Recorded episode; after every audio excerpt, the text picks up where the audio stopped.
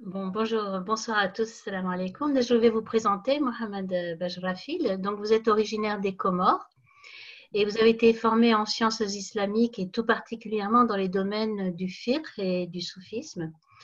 Donc, Mohamed Bajrafil est docteur en linguistique et chargé de cours à l'université Paris 12. En tant qu'islamologue et théologien, il est secrétaire général du Conseil théologique musulman de France et membre du comité de la fatwa. Il est imam à Ivry-sur-Seine et auteur de plusieurs ouvrages dont le dernier s'intitule L'attestation de foi en islam, la Shahada, paru aux éditions Al-Bouraq, et Lettre à un jeune français musulman aux éditions Plein Jour, ainsi que Islam de France, l'an 1, édition Plein Jour également. Voilà, donc euh, aujourd'hui, nous sommes euh, rassemblés pour euh, vous écouter, Mohamed Barjafil, sur la conférence qui a pour titre Le jeûne, une nouvelle thérapie. Donc, vous, vous proposez de réinterroger la pratique euh, de ce rite, alors qui, pour des raisons médicales, des raisons euh, d'esthétisme aussi parfois, est pratiqué par un nombre croissant, hein, le par un nombre croissant de personnes dans le monde, tout à fait indépendamment des orientations idéologiques ou religieuses des uns et des autres. Alors, il faut savoir qu'en islam, le but du jeûne de Ramadan est de se recentrer sur l'essentiel, sur les aspects spirituels de la vie, pour délaisser justement euh, le côté matériel qui, euh, qui emplit cette vie au quotidien euh, en temps ordinaire. Donc voilà, votre, votre rôle, donc, Mohamed Bajrafil, celui que vous vous proposez d'endosser, c'est celui de, nous éclairer sur la pratique du jeûne en islam, parce que le ramadan est tout proche c'est la semaine prochaine et, euh, nous espérons, grâce à, votre éclairage, euh, pouvoir jeûner en toute conscience et, nous vous en remercions d'avance. Voilà, nous vous laissons la parole. Et encore une fois, merci beaucoup pour avoir accepté notre invitation. السلام عليكم ورحمة الله تعالى وبركاته بسم الله الرحمن الرحيم الحمد لله والصلاة والسلام على سيدنا رسول الله وعلى آله وصحبه ومن والاه واتبع هداه euh, je vous remercie, vous, Conscience Soufi, euh, euh, mon frère, ami et collègue Eric Geoffroy pour l'invitation, ainsi que vous tous qui êtes membres de Conscience Soufi, qui, par cette fenêtre, me permettait d'interagir avec, je vois, plus de 200 personnes euh, au sujet de ce thème ô combien important et euh, en cette période ô combien particulière dans notre histoire personnelle, parce que je ne pense pas qu'il sera donné à, beaucoup parmi nous, ou à nous tous même, de, j'espère, euh, ne jamais avoir à, vivre une, telle situation, mais qui, on, le verra, Inch'Allah, peut présenter certains avantages si, naturellement, on sait bien regarder les choses comme il se doit. Alors, le, thème euh, que nous souhaiterions aborder ensemble, c'est celui du euh, jeûne comme une nouvelle thérapie. Dans votre euh, vous avez bien voulu faire référence à deux éléments, ou plutôt à deux niveaux, voire trois, qui sont intéressants aujourd'hui, qui sont reconnus aux jeunes, euh, l'un est d'ordre euh, culturel, euh, pardon, plutôt corporel, l'autre esthétique, et on, les passera. Moi, j'essaierai, Inch'Allah, d'aborder le sujet sur quatre points. D'abord, le jeûne comme un, un, remède, une thérapie corporelle, ensuite comme une thérapie morale, comme une, une, thérapie spirituelle, et enfin comme une thérapie divine. Et on, essaiera de, de voir, euh, vaille que vaille, quelles sont les, différentes euh, euh, parties, ou plutôt quels sont les différents aspects de chacune de ces quatre parties, sachant qu'il m'a imparti à peu près un, un peu moins d'une heure, pendant laquelle j'essaierai, Inch'Allah, de, de, répondre à ces, à ces, quatre parties, ou en tout cas de les développer autant que je, je, le pourrai. avant de, de, rentrer dans le vif du sujet, il me semble très important de faire une différence, ou plutôt une, une, une présentation succincte de ce que le mot euh, en arabe signifie. Le mot jeûne est traduit en arabe euh, par euh, le mot saum et siyam.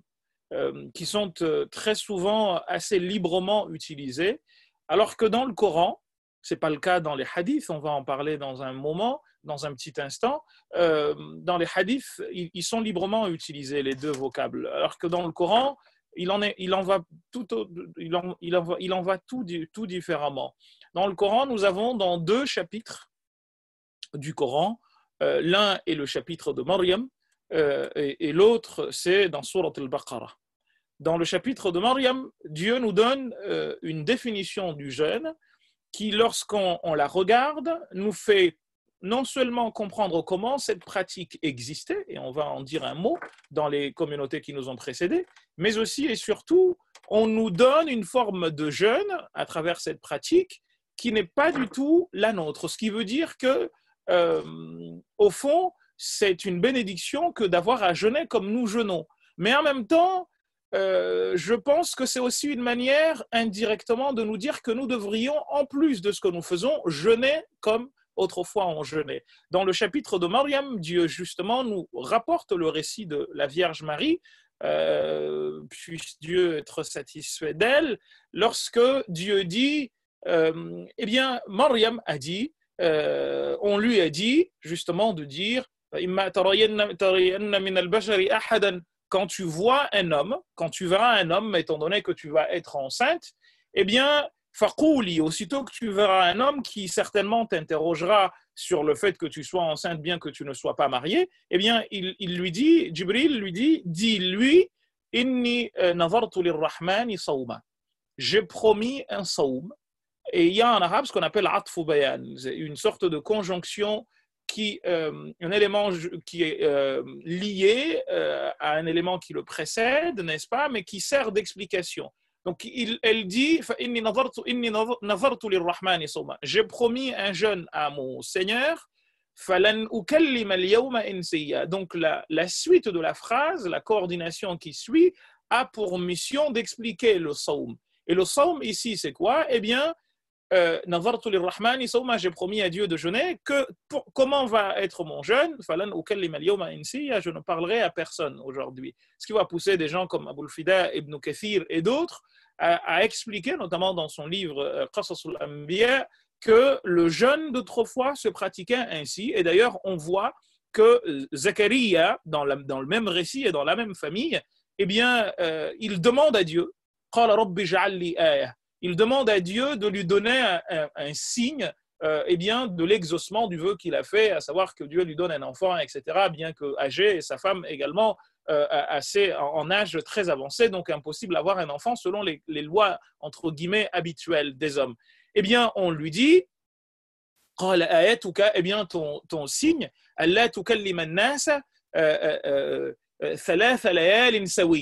euh, là, c'est pas Mariam. Mariam, justement, elle, a dit Je ne parlerai à personne le jour. Sauf qu'au sujet de Yahya, de Zachariah, il dit, on lui dit de dire justement, tu ne parleras pas aux gens pendant trois nuits. Alors, il y aurait beaucoup de choses à dire à ce sujet parce que les, exégètes ont, beaucoup euh, interprété et glosé euh, cette histoire de trois nuits, mais on voit bien, encore une fois, qu'il y a cette idée de ne pas parler. Je ne parlerai pas aux gens. Euh, je ne parlerai pas aux gens pendant trois jours ou pendant trois nuits, comme pour nous dire que le jeûne d'autrefois se pratiquait essentiellement par l'abandon de la parole. Et je pense qu'on va y revenir, on reviendra sur ce point quand nous aborderons le côté euh, euh, de la thérapie morale. Ça, c'est le premier point. Donc, dans Surat Maryam, nous voyons que le jeûne, le mot saum ici a le sens de cesser de parler, en tout cas coraniquement parlant. Et dans Surat al-Baqarah, dans le verset qui parle du jeûne, quand Dieu dit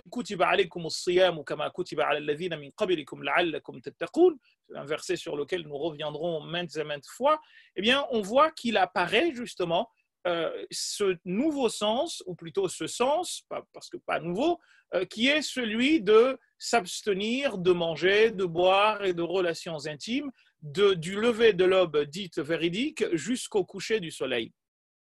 Ce sens-là, eh bien, c'est le sens du jeûne qu'il nous est demandé à nous de pratiquer. Euh, celui dont on a parlé tout à l'heure n'est pas celui qu'il nous est demandé de pratiquer, mais comme je vous ai dit, il est aussi celui vers lequel nous devrions tendre en plus de celui-ci. Donc j'ai envie de dire, en réalité, ce qu'on nous demande de nous de faire, eh bien, c'est d'avoir un saum siyam. Un saum siyam serait justement euh, ce jeûne que nous pratiquons, auquel s'ajouterait eh bien, le saum, c'est-à-dire de ne pas beaucoup parler ou de ne pas parler du tout. Les maîtres soufis disaient autrefois qu'il y a quatre choses qui, font qui sauvent l'homme, qu'ils appelaient euh, arba'un munjiyat, quatre choses qui sauvent l'homme. Et on va les voir, en réalité, ces quatre choses-là font partie intégrante, n'est-ce pas, de ce que nous venons d'évoquer, à savoir qu'ils disent que qillatul anam, fréquentez peu les gens, et là, avec le confinement, nous y sommes euh, euh, en plein dedans. Wa ta'am, mangez peu, c'est ce vers quoi nous demande de tendre le jeûne manam, dormir peu, on en dira quelques mots tout à l'heure, et enfin, et peu manger.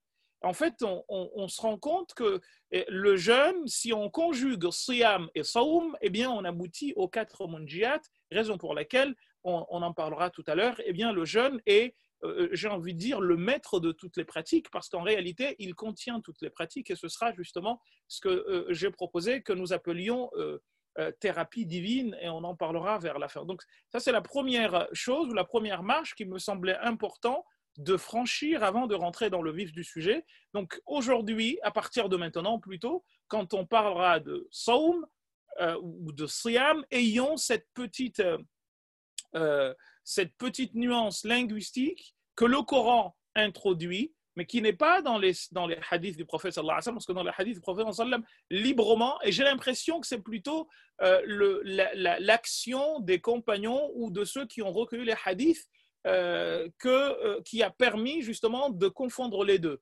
Euh, je pense que le fait que le Coran ait rapporté les deux de manière, d'une manière qui me paraît assez nette, et assez distincte, je pense qu'il y a beaucoup de choses à, à tirer là-dessus. Peut-être qu'à travers vos questions, nous aurons l'occasion d'y revenir. Donc maintenant que nous avons vu ce, pas, on sait tous que le jeûne fait partie des quatre piliers de, l'islam, des cinq piliers de l'islam, pardon, je ne reviendrai pas là-dessus. On sait tous que Allah subhanahu wa ta'ala a choisi ce mois de Ramadan pour être le mois dans lequel euh, les révélations divines ont toutes eu lieu. Donc ça, ce sont des choses qui font partie, j'ai envie de dire, de ce que tout le monde connaît. En revanche, et ce sera donc le premier point, euh, euh, le jeûne n'est pas moins une thérapie du corps. Avant d'être autre chose, en jeûnant, nous exerçons une thérapie sur notre propre corps. Et ce, de deux manières, chers amis. La première, le prophète sallallahu alayhi wa nous la donne dans un hadith dont la chaîne de transmission est très discutée, certains le considérant comme un hadith inventé, qu'on appelle hadith mawdoua. Ce hadith nous dit euh, jeûnez et vous retrouverez la, vous retrouverez la santé. Euh, qu'est-ce que cela veut dire concrètement? On le voit aujourd'hui que euh, quand on, jeûne, et ça, a été dit par notre sœur euh, en, propos liminaire tout à l'heure, eh bien, le corps se repose, et notamment l'estomac qui a besoin de se reposer, qui a besoin de trouver du repos, et on se rend compte également que euh, ça permet, euh, n'est-ce pas, de perdre du, poids, ça permet beaucoup d'avantages. Et ce hadith du prophète, même si selon les canons traditionnels des muhaddithoun, des traditionnistes et traditionalistes, il n'est pas authentique, mais on le voit quand même que, eh bien, aujourd'hui, toutes les études euh, médicales en médecine prouvent que le jeûne a une valeur thérapeutique indiscutable, et c'est la raison pour laquelle, d'ailleurs, il est pratiqué un peu partout dans le monde. Il y a même des cliniques dans le monde, en Suisse, si la mémoire est bonne, mais également en, Russie, dans lesquelles eh bien, euh, les gens se sont spécialisés à euh, faire le jeûne tel que nous euh, le pratiquons aujourd'hui, voire de manière beaucoup plus difficile, parce que privant les gens de nourriture, etc., en leur donnant à boire, ce qui conduit parfois à des excès, et ce n'est pas, pas le but ici. Donc nous voyons là que ce n'est pas par hasard qu'Allah subhanahu wa ta'ala nous a demandé de jeûner.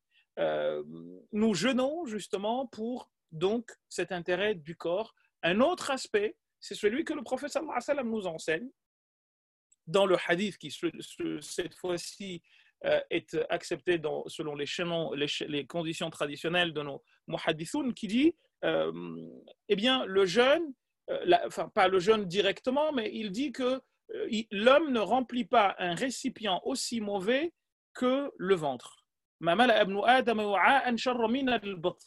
Le ventre est considéré comme un mauvais, un mauvais organe quand il est rempli. Et pourquoi est-il considéré ainsi?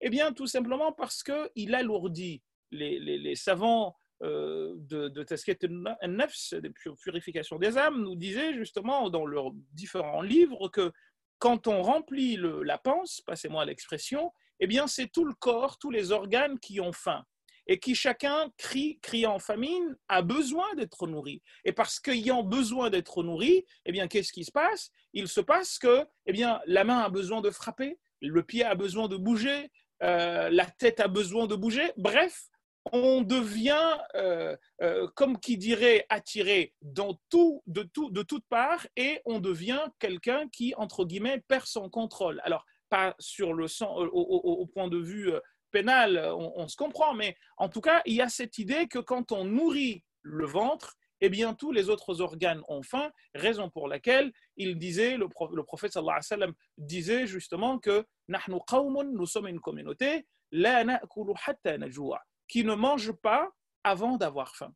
Et quand nous mangeons, on ne se rassasie pas. L'imam al-Ghazali dit d'ailleurs une très belle phrase euh, que, que, qui, à chaque fois que, que j'y pense me fait peur, mais elle, est criante de vérité. Il dit euh, la première invention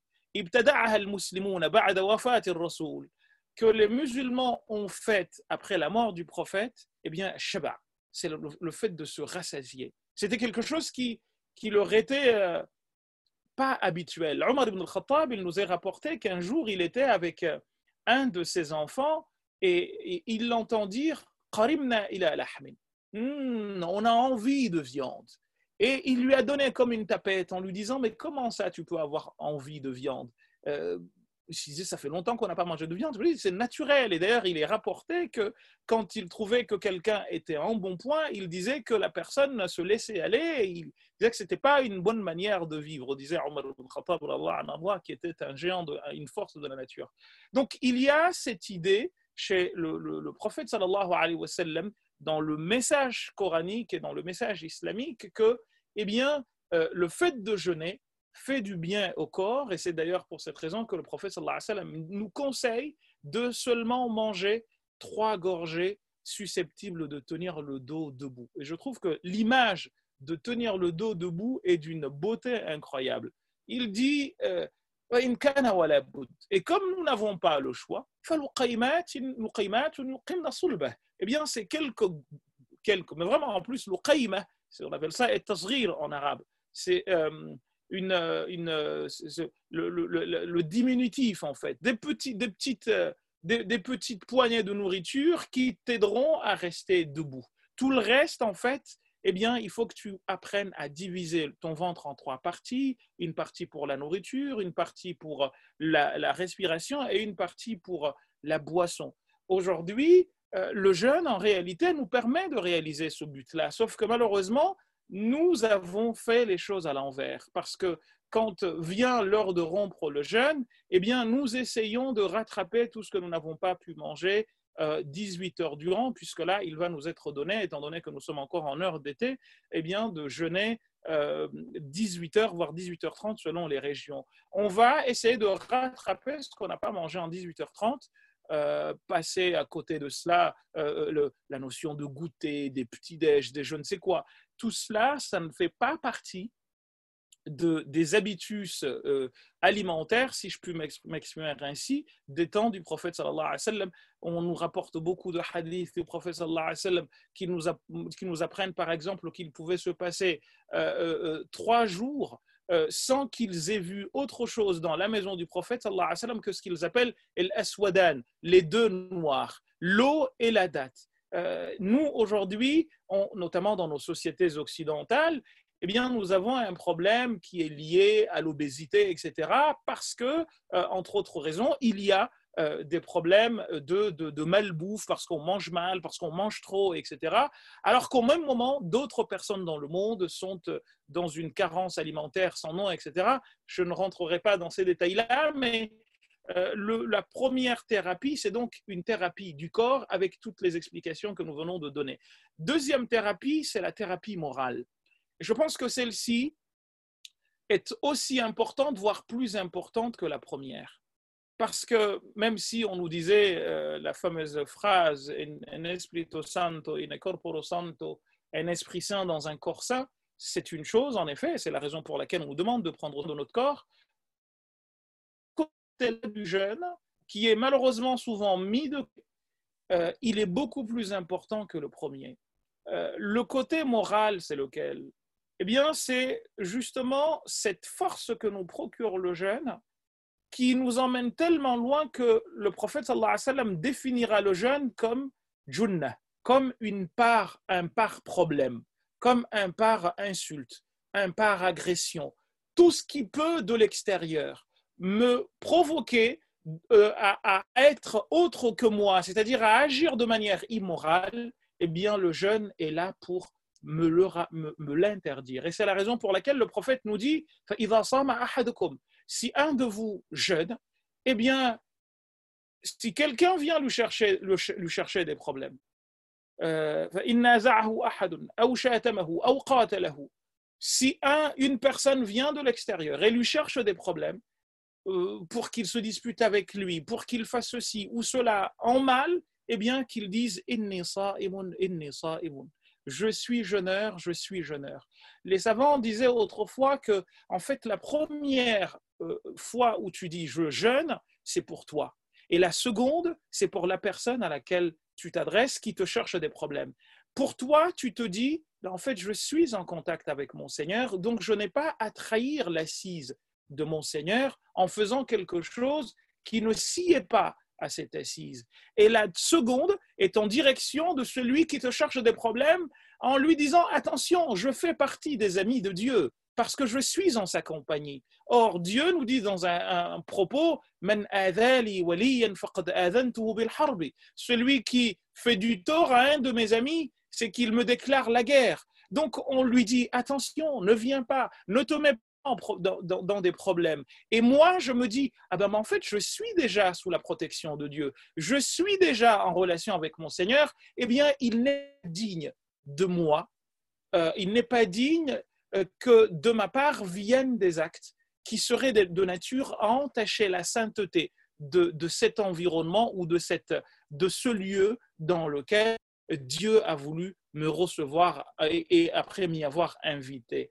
Et en disant cela, en parlant de morale, je pense à un hadith du prophète sallallahu alayhi wa sallam, dans lequel euh, il est dit que euh, si le, le, le, n'empêche pas la personne de mentir et euh, d'utiliser le mensonge, eh bien, rien ne lui sert de se priver de nourriture et de boisson. Et c'est ce côté moral qui est très important en fait dans le jeûne. En fait, il tend à faire de l'homme un ange. On nous apprend justement dans les différentes traditions euh, soufis que l'homme est un intermédiaire entre euh, le démon et euh, l'ange. Nous avons deux comportements possibles qui sont aux antipodes l'un de, de l'autre. Soit nous régressons vers la bestialité et, le, euh, et, et, tout ce qui est démoniaque, soit nous nous élevons vers le côté de l'ange. Or, on sait très bien que le propre de l'ange est de ne pas manger mais aussi et surtout, c'est son propre que de ne pas pouvoir faire autre chose que ce qui satisfait notre Seigneur. Eh bien, ce qui va se passer justement en ne mentant pas, eh bien, c'est justement cette élévation vers le, vers le côté angélique. Et si en revanche, malgré le fait que nous jeûnions, nous euh, euh, régressions, nous dégringolons au, niveau de, la bestialité, eh bien, en fait, rien ne sert de ne pas manger, puisque le propre de la bête, c'est de manger incessamment. Là, tu as décidé de rompre avec la bestialité. Tu te dis, je m'élève en ne mangeant pas pendant un moment précis. eh bien, qu'est-ce qui se passe? Ce qui doit être attendu de toi à ce moment-là, eh bien, c'est de t'élever justement vers le, le côté euh, angélique. Et c'est la raison pour laquelle puisque tu deviens un ange en agissant ainsi, eh bien Dieu nous donne la définition de l'ange en nous disant Ils ne désobéissent guère à Dieu dans ce qu'il leur demande de faire et, ils sont toujours à l'écoute de ses ordres. Là, j'ai accepté, je me dis, je ne, euh, je jeûne, donc sur le plan moral, je dois devenir cet ange. Et ce hadith-là, il a été pris au, sérieux et au premier degré par les, savants zahirites. L'école zahirite de Daoud al-Zahiri et de Ali ibn Hazim, entre autres grandes figures, considère, chers amis, que quand on ment, le jeûne se coupe. Il y a même un propos qui est attribué à Aisha qui nous apprend que le fait de mentir ou de dire une grossièreté rompt même les ablutions c'est quand même des choses extrêmement fortes, extrêmement belles, extrêmement fortes, pardon, et extrêmement belles. Quand on se rend compte justement que par le jeûne, eh bien, on nous demande de, de nous élever justement vers ce côté angélique. Et donc, sur le plan moral, le jeûne est de nature à nous aider à à aller vers ce côté angélique. Donc c'est une thérapie morale, mais qui n'a pas de pareil en réalité. Mais encore faut-il que nous nous rendions compte que nous sommes, euh, euh, n'est-ce pas, dedans. Et vous savez, j'ai envie de vous raconter une anecdote assez marrante d'un de, oncle de, de, ma ville natale euh, qui s'appelait Adam. Allah Il est décédé, tonton Adam. Et c'était quelqu'un de très de très gentil, mais qui, qui démarrait euh, au quart de tour. Il était très irascible. Et moi, je n'ai pas vécu la scène, mais on nous l'a raconté tellement elle a marqué l'esprit des gens, les esprits des gens dans la ville. Il, m'a été raconté une fois qu'il s'est disputé avec une dame euh, pendant le mois de Ramadan. Mais lui, il avait compris quand même le sens du Ramadan. Parce que quand il, malgré ce qui va suivre, qui va vous faire rire, quand il se disputait avec la dame, euh, la dame l'agressait pendant le, mois de, Ramadan et lui, il n'arrivait pas à répondre. Il s'est dit, mais tant que je suis en jeûne, je ne peux pas répondre à cette dame. Qu'est-ce qu'il faut? Il a dit, il faut que je sorte du jeûne. Donc il a pris une noix de coco, il l'a cassée, il l'a bu en pleine journée et maintenant il lui dit, viens, je vais t'agresser parce que tant que j'étais dans le jeûne, j'étais dans la protection de Dieu, j'étais dans l'assise de Dieu, je ne pouvais pas lui répondre. Alors l'acte de tonton Adam est euh, peut paraître très euh, euh, maladroit, voire condamnable, répréhensible et tout ce que vous voulez. Mais en réalité, au départ, j'avais été choqué, mais en y pensant, je me suis dit, mais il avait raison, tonton. C'est qu'en en fait, il a au moins compris le sens du jeûne. Parce qu'il s'est dit, je suis dedans, donc parce que je suis dedans, je ne peux rien faire sur le plan moral qui puisse troubler la quiétude et la sainteté de l'assise de Dieu dans laquelle j'ai été accepté par mon Seigneur. Donc c'est une très grande thérapie et aujourd'hui, notamment dans cette période de confinement, les gens parlent beaucoup. Alors que euh, vraiment, la plupart de nos péchés viennent de nos bouches. Si on pouvait apprendre à ne pas parler ou à parler très très peu, je pense que nous irions très très loin. Et même Nawawi disait dans euh, son livre, euh, l'Askar al-Muntakhabah, dans lequel il a regroupé les doigts du prophète sallallahu il, rapporte un très beau poème dans lequel il dit protège ta langue humain. Qu'elle ne te tue pas car c'est un serpent. Combien y a-t-il de victimes de leur langue, des victimes de la langue dans les cimetières? Dont tout le monde, parmi les plus vaillants, avait peur. Mais leurs langues ont fini par causer leur propre perte. Un propos comorien que j'aime beaucoup dit le, fossé qu'une langue creuse, aucune main ne peut le remplir. Et on ne se rend pas compte justement de la dangerosité des propos qui viennent, qui sortent de, de, de, de chez nous. Et dit, rapporte dans son exégèse qu'il euh, a, il a été demandé à Luqman alayhi salam d'aller euh, par un roi, d'aller chercher les pires organes qui soient au monde. Luqman est parti et il est revenu avec les pires viandes, pardon, qui soient, et il est venu, les pires morceaux de viande, comprenons, il est revenu avec la langue et le cœur. il lui a demandé quelque temps après d'aller lui chercher les meilleures euh, pièces qui soient dans, un, dans, dans une bête. Et il est revenu avec la langue et le cœur. Et là, le roi lui dit,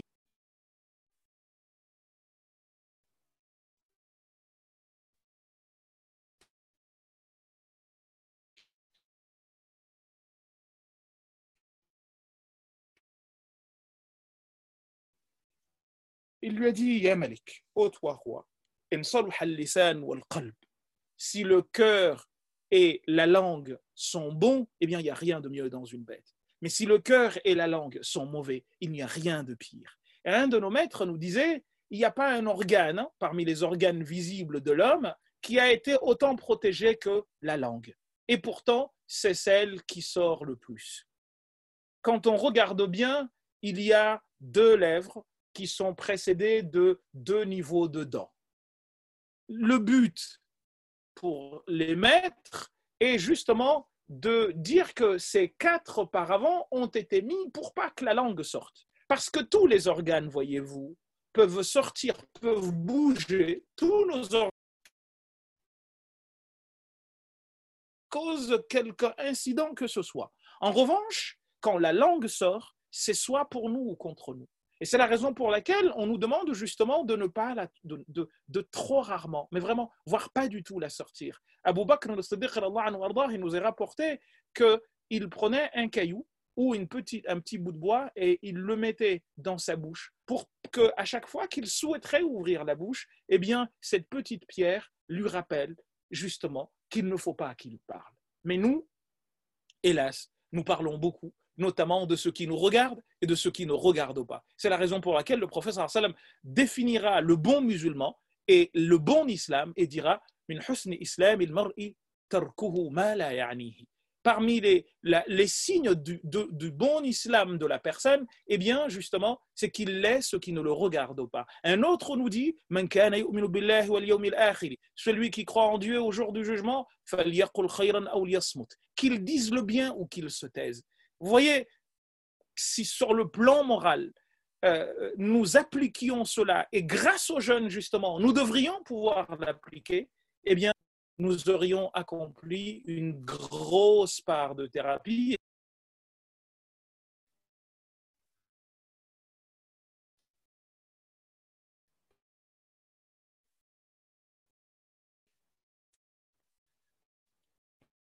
La thérapie spirituelle, c'est pas la même chose que la thérapie morale. Ce qui est moral, c'est ce qui, euh, si vous me permettez euh, cette petite définition, euh, est de l'ordre de ce, de ce qui est des coutumes ou des habitus des personnes ou des sociétés dans lesquelles on vit. là, on parle plutôt de quelque chose de, de spirituel, c'est-à-dire ce qui va être, ce qui te met en relation avec ton, ton créateur. Et là-dessus, Dieu nous dit, justement ce propos très très beau dans le Coran par lequel le jeûne nous a été prescrit. Le jeûne vous a été prescrit comme il l'a été à ceux qui vous ont précédé. Eh bien, pourquoi? Afin que vous ayez la piété. Les savants ont défini la notion de piété et le terme piété en arabe résulte de ce qu'on appelle el maqloub. À la base, c'était un waou, c'était waqa, qui veut dire se protéger. Sauf qu'il y a eu une transformation qui a fait que justement le waou est devenu ta. Donc on parle de taqwa, mais à la base c'est waqa qui veut dire se protéger, et c'est la raison pour laquelle d'ailleurs Dieu dit dans le Coran Ya amanu, vous qui avez cru, anfusakum wa ahlikum nara protégez-vous ainsi que vos, euh, les vôtres contre l'enfer, dont le combustible sera des hommes et, et, des cailloux. Donc le terme taqwa est souvent défini donc comme, je cite, eh bien, le fait de faire ce que Dieu nous a demandé de faire et de nous éloigner de ce qu'il nous a demandé de ne pas faire. C'est une définition qui est globalement admise ici et là. Mais en fait, en regardant le Coran, je vous invite à, le faire, euh, on s'aperçoit qu'il y a, comme qui dirait, un écho qui est quasi constamment fait euh, entre, ou établi dans le Coran du moins, entre la notion de taqwa et la notion de justice. Allah subhanahu wa ta'ala, dans un verset que tout le monde connaît, dit euh, Aidez-vous à accomplir la bonté, donc les bonnes œuvres, et la, et la piété. Donc, ne, et ne vous aidez pas à commettre le péché, donc renvoie à birr, et taqwa, et ne vous aidez pas à commettre l'injustice. L'injustice ici répond à quoi? Répond à la notion justement de piété. Et dans d'autres versets justement du Coran, eh bien, par exemple, Dieu nous dit au début de Surat Al-Baqarah, euh, euh, euh, qui sont-ils? ويقيمون الصلاة ومما رزقناهم ينفقون والذين يؤمنون بما أنزل إليك وما أنزل من قبلك وهم بالآخرة هم يوقنون أولئك على هدى من ربهم وأولئك هم المتقون Pourquoi هم المفلحون Pourquoi en fait dire cela C'est parce que justement la pire des injustices c'est d'associer, c'est d'attribuer à quelqu'un d'autre que Dieu ce qui vient, ce qui ne peut être attribué qu'à Dieu parce que c'est à lui. Et c'est la raison pour laquelle d'ailleurs lorsque Luqman alayhi salam euh, il demande, il parle à son fils de ce qu'il doit à Dieu, il lui dit Ya fiston, euh, euh, billah, n'associe point Dieu à, à, quelque être que ce soit ou n'associe pas quelque être que ce soit à Dieu. Pourquoi? Car l'association est une, une injustice énorme. Donc on voit bien que eh, taqwa, c'est justement le contraire de, de zulm, le contraire d'injustice.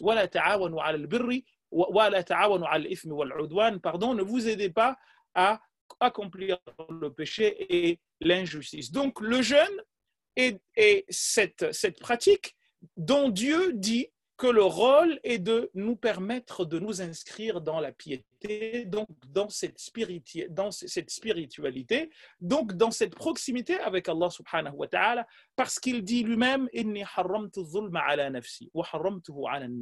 Je me suis interdit l'injustice et je l'interdis aux gens. En parlant ainsi, eh bien, on est en train de situer le jeune donc dans ce côté de la spiritualité. Et quand il, il, il, il, le situe dans la spiritualité, il est en train de nous dire que, eh bien, si vous acceptez ce, ce contrat-là, eh bien, je, je vous inscris parmi les miens. Je vous inscris dans, dans mes assises. Et c'est la raison pour laquelle il dit Al-Hasanatu dans le hadith, le bien vaut vaut dix fois, jusqu'à 700 fois, à l'exception du jeûne. Qu'est-ce qu'il a de particulier? Il dit, eh bien, le jeune, Taraka Abdi, mon serviteur, et c'est très très beau, je reviendrai sur la signification de chacun de ces mots.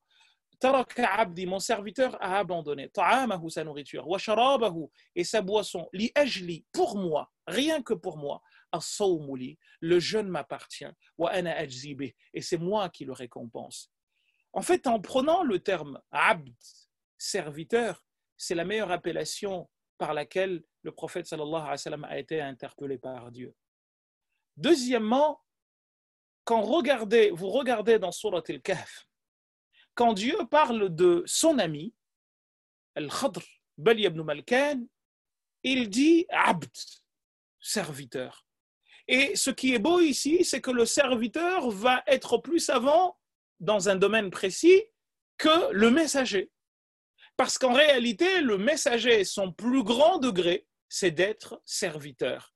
Et comme celui à qui Dieu, dans ce chapitre, donne le titre de serviteur, c'est Al-Khadr, ben il était normal qu'il devienne le professeur de celui qui est appelé Rasoul seulement. Parce qu'en fait, Rasoul, il est au-dessus de tout. Mais dans ce point précis, enfin, on pourrait développer longuement, étant donné que celui qui reçoit la qualification de Abd, c'est Al-Khadr, eh bien, il était normal qu'il soit plus savant que celui qui est appelé par son nom, Moussa alayhi salam, Moussa li la hatta, euh, euh, quand il lui parle justement du fait qu'il n'allait pas abandonner le voyage tant qu'il n'aura pas trouvé euh, Ablu Ramaj al bahrain Mais ce n'est pas ce qui nous intéresse ici. Ce qui nous intéresse, c'est de comprendre que le fait de dire Abdi, mon serviteur, a abandonné ta'amahu, sa nourriture, wa sharabahu et sa boisson, li ajli pour moi.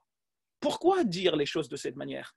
Parce qu'en réalité, la pratique la plus sincère qui soit, c'est justement celle que tu fais alors que personne ne sait que tu l'as fait.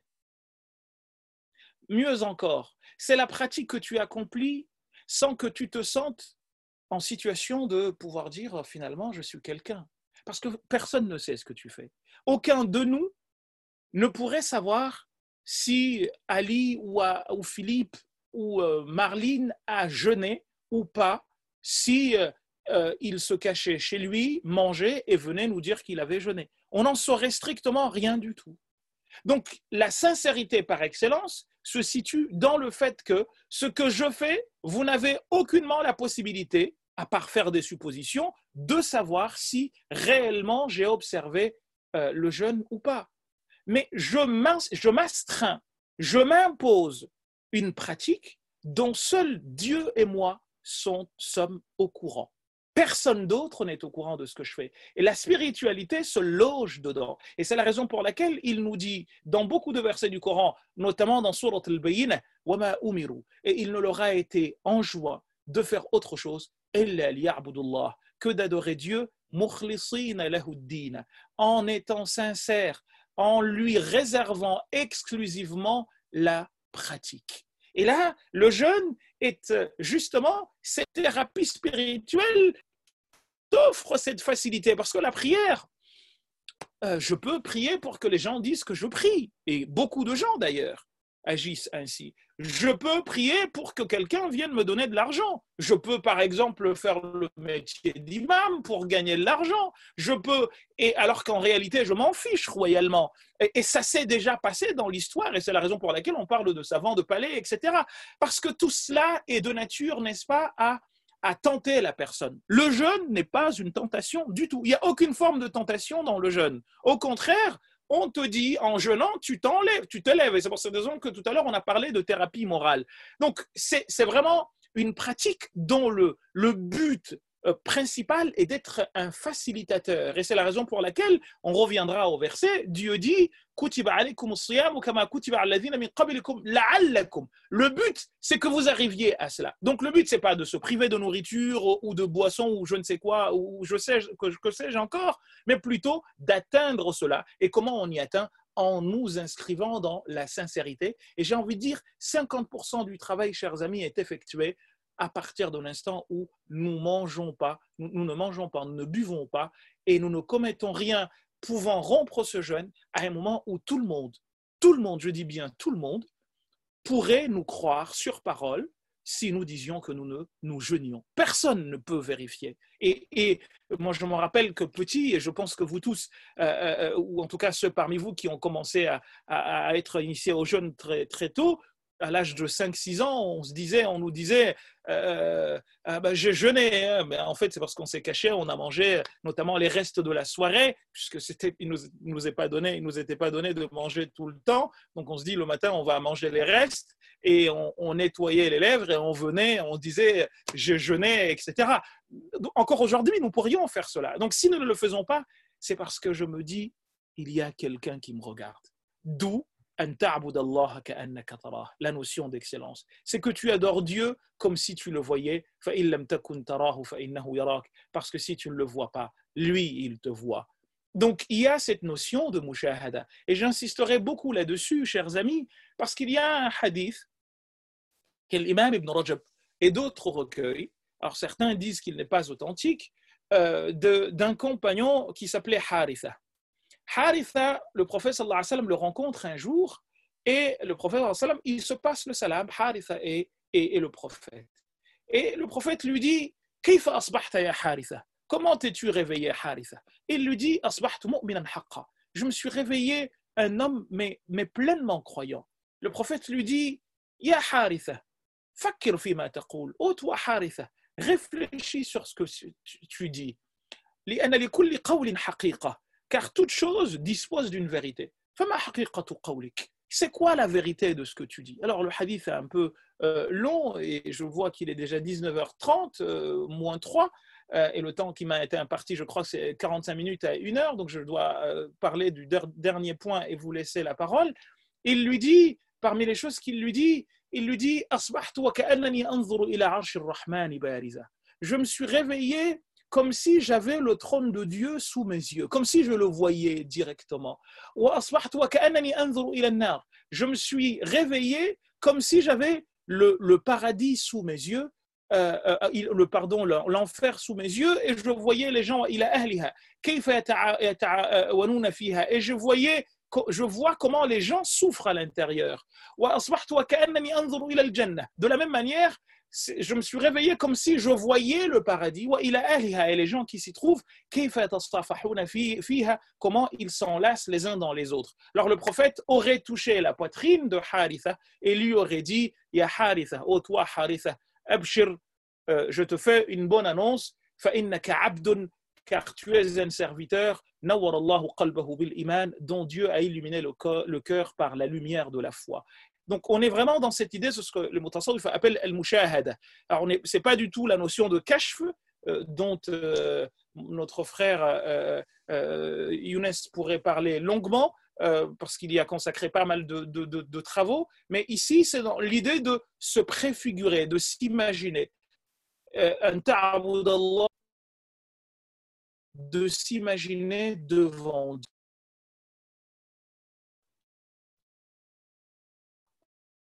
au moins dis-toi que tu es regardé. Et au fond, c'est ce qui justement fait que nous n'allons pas manger euh, à l'insu des gens parce qu'on se dit que Dieu est en train de nous regarder. Il y a un récit qui me vient également en tête d'un grand cheikh Hadramaut euh, du côté de, du Yémen euh, qui a été dans le passé maître d'une très grande école et, dans son école un jour un voleur est rentré et quand il est rentré, euh, il cherchait à voler quelque chose, il n'a rien trouvé, sauf qu'au moment de sortir, il a entendu les élèves, les disciples qui venaient. Et il s'est dit, là, je ne peux plus sortir, il faut que je trouve une solution, il faut que je trouve un endroit où me mettre. Il a trouvé nulle part où se cacher, à part le siège du, du qui était euh, un peu en hauteur. Alors il est parti, il s'est caché en dessous, il y avait comme euh, un drap qui couvrait le, le siège, donc il s'est caché là et personne n'était au courant de, de sa présence. Au bout d'un moment, les élèves sont rentrés, le maître, le cheikh, il est arrivé, donc ils ont commencé à enseigner, sauf que le maître était un des amis d'Allah subhanahu wa ta'ala. Ce qui va se passer, c'est qu'on est venu annoncer au maître la mort d'un de ses disciples qui le représentait, le calife du cheikh, dans une des grandes villes de, de, cette, de, cette, de cette cité. Et euh, venu lui annoncer le décès de son calife, de son disciple dans cet endroit, pour qu'il désigne un successeur. Sauf que là, le cheikh, au lieu de désigner parmi ses disciples quelqu'un qui allait pouvoir dignement lui succéder, dirait-on, il lève, le, il retire le, drap et demande au voleur d'aller le représenter. Là, le voleur, il lui dit, Ya cheikh, moi je suis un soulard, je ne peux pas être ton digne représentant là-bas. Il lui dit, écoute-moi bien, tu as le droit de faire tout ce que tu veux, notamment de boire, mais à condition. Il lui dit, oui, je veux bien. C'est laquelle la condition? Il lui dit, il faut que quand tu veux boire ton alcool, eh bien, personne ne sache, personne ne te voit. Il a dit, bah, c'est très simple alors, si j'irai, te représenterai, et quand j'aurai besoin d'un petit coup, je me mettrai dans une grotte, je boirai. Il lui a dit, ok, vas-y, pars. Il est parti. Et quand il est arrivé euh, à l'endroit, donc il a commencé à faire euh, ce qu'on lui demandait, etc., parce que le cher l'a un peu initié. À un moment, une envie de boire de l'alcool l'a pris. Il s'est dit, il faut que je boive. Mais il était honnête, malgré le fait qu'il était voleur et tout ce que vous voulez. Il s'est dit, mais j'ai promis au cher que je dois boire dans un endroit où personne ne me verra. Alors il est parti, il a acheté sa bouteille, il l'a cachée pour que personne ne le voie, et il s'est retiré dans une grotte. Il s'est servi un verre au moment le, de porter le verre à la bouche, il s'est dit, en fait, le chef m'a eu. Parce que là où je suis, Dieu me regarde. Donc finalement, si je tiens parole, je ne dois pas boire parce que où que je sois, mon Seigneur est en train de me voir. Il a cassé la bouteille et il est véritablement devenu le disciple de ce cheikh. Autre, un autre récit, pour finir, et celui de Abdul Qadir al-Jaylani, l'imam Abdul Qadir al-Jaylani ou al-Kaylani, comme le rapporte Abdurrahman al-Soufoudi dans son livre intitulé Nuzhatul Majalis Il dit que il était en voyage, mais avant de partir en voyage, sa mère lui a donné l'équivalent d'une quarantaine de dinars.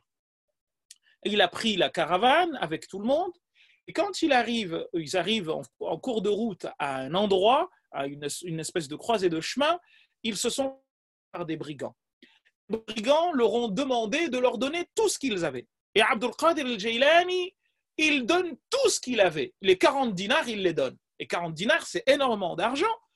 Et le chef des brigands, quand un de ses sbires lui a amené les 40 dinars, il a dit celui qui en a, donné 40 en a forcément 10 fois plus. Il faut le ramener ici. Donc on a ramené l'imam Abdul Qadir al-Jaylani, jeune garçon qu'il était, au brigand, au chef des brigands, il lui dit On va te tuer si tu nous caches quelque chose. Il leur a dit Wallah, je n'ai que ça. Ils sont partis fouiller toutes ses affaires et ils trouvent rien du tout. Ils sont venus et ils, lui ont dit euh, à leur chef Mais ce jeune-là a dit vrai. Ils lui disent Mais euh, comment ça il dit vrai? Il leur dit comment ça il dit vrai? Ils, leur disent, ils lui disent Mais on n'a rien trouvé à part les 40. Là, Abdul le, brigand, est pris d'étonnement de, et lui dit Le chef, lui dit, mais pourquoi tu as donné d'un coup tout ce qu'on t'a demandé? Il a dit, parce que j'ai promis à ma mère. Au moment de partir, ma mère m'a fait prendre la promesse suivante, je ne mentirai point. Donc, quand vous m'avez demandé de vous donner tout ce que j'avais en termes d'argent, je vous ai donné tout ce que j'avais. J'avais 40 dinars, je vous les ai donnés. Le brigand, c'est le chef des brigands, s'est mis à pleurer. Et les autres le regardent, ils lui demandent, mais pourquoi tu pleures? Il lui dit, il leur dit, on a promis tous d'adorer Allah subhanahu wa ta'ala et pourtant nous ne le faisons pas. Ce jeune homme vient de nous donner une leçon incroyable. Donc, puisqu'il nous a donné cette leçon, eh bien, moi, moi qui suis beaucoup plus vieux que lui, de, d'avoir menti à Dieu, alors à partir de maintenant, je renonce à être brigand pour devenir eh bien, cet être qui sait tenir les promesses qu'il a faites à Dieu. C'est quelque chose d'extraordinaire donc de pouvoir dire je ne fais pas ce que euh, eh bien, j'aurais pu faire à l'insu des gens. Et donc, c'est une thérapie spirituelle d'un niveau incroyablement développé. Et quatrième et dernière thérapie, pour que vous puissiez poser les questions, je, l'ai appelée la thérapie divine. Pourquoi une thérapie divine? Notamment les périodes qui sont les nôtres de difficulté, bien parce que on apprend à être endurant. Et l'endurance, Allah subhanahu wa ta'ala nous dit qu'il aime les personnes endurantes. Et c'est pour ça qu'il nous dit euh, fait une bonne annonce euh, aux, aux, endurants. qui, quand un malheur leur arrive, ils disent wa Parce qu'en fait, en disant ce mot, chers amis, euh, il y a une force incroyable qui se dégage. Parce qu'on se dit J'appartiens à Dieu.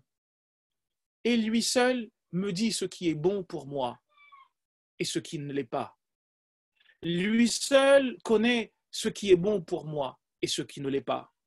Je me fie entièrement à lui. Est-ce qu'on pourrait se dire, mais quelle logique y a-t-il à se priver de nourriture, outre les avantages dont nous avons parlé, notamment les avantages corporels que nous tirons directement de ce jeûne? On pourrait dire, mais finalement, tout cela, c'est quoi?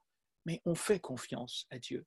On se dit, il nous a dit que celui qui jeûne, celui qui agit, eh bien, il a telle, telle récompense. C'est la raison pour laquelle l'imam Wakir nous dit que un verset euh, du Coran nous dit qu'il sera dit au paradis aux gens mangez et, buvez eh